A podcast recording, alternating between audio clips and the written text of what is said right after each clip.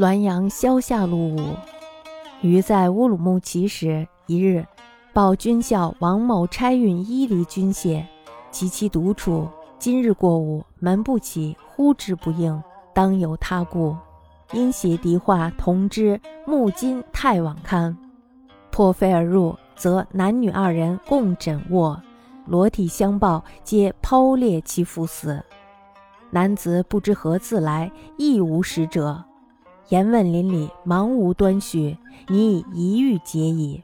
是夕女尸忽呻吟，守者惊事，以复生。月日能言，自贡世人又相爱，计价犹私会。后随夫住房西域，世人念之不是，复寻访而来。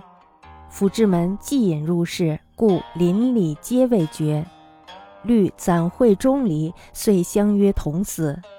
受任时痛极昏迷，殊如梦觉，则魂已离体，即觅世人不知何往，唯独立杀气中。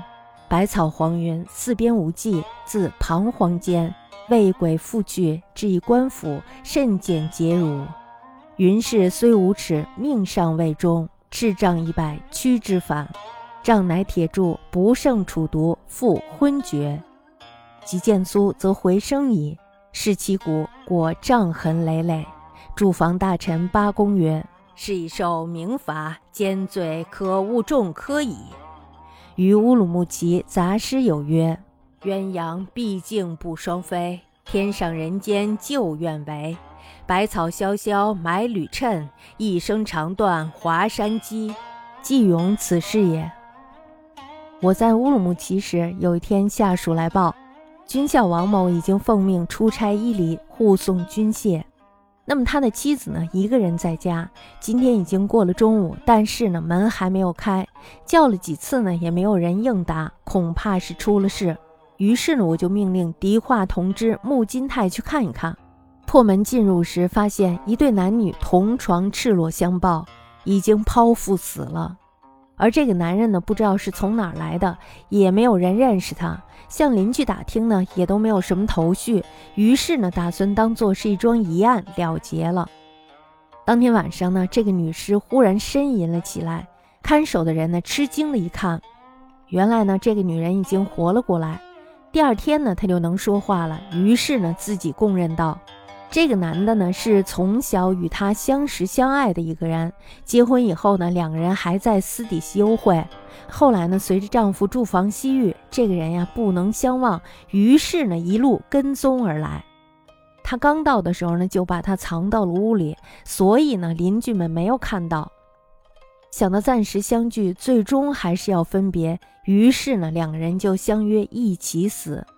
自杀的时候呢，刀子进入了体内，于是疼昏了过去，好像是做了一场梦一样。魂魄呢似乎脱离了躯体而去。接下来呢就急忙的寻找他，可是呢却不知道他到哪里去了，只好独自站在沙漠里。这时候呢只看见百草黄云，四周渺无边际。正在彷徨之际，有一个鬼呢就把他给绑了。绑了以后呢，来到了一个官府。这时候呢，是好一顿的严刑拷打，又受到了百般的盘问，还有羞辱。最后呢，说我虽然无耻，命却不该终结，喝令打我一百大棒，把我赶了出来。那个棒子呢是铁铸的，打在身上真是让人受不了。我又昏死了过去。等慢慢的苏醒过来的时候，这时候我发现自己又活了过来，查验了他的腿，果然发现伤痕累累。住房大臣八公就说了，他已经在地府里受到了惩罚，通奸呢就不必追究了。我的乌鲁木齐杂诗中写道：“鸳鸯毕竟不双飞，天上人间旧愿为。百草萧萧埋缕衬，一声长断华山鸡。”说的就是这件事儿。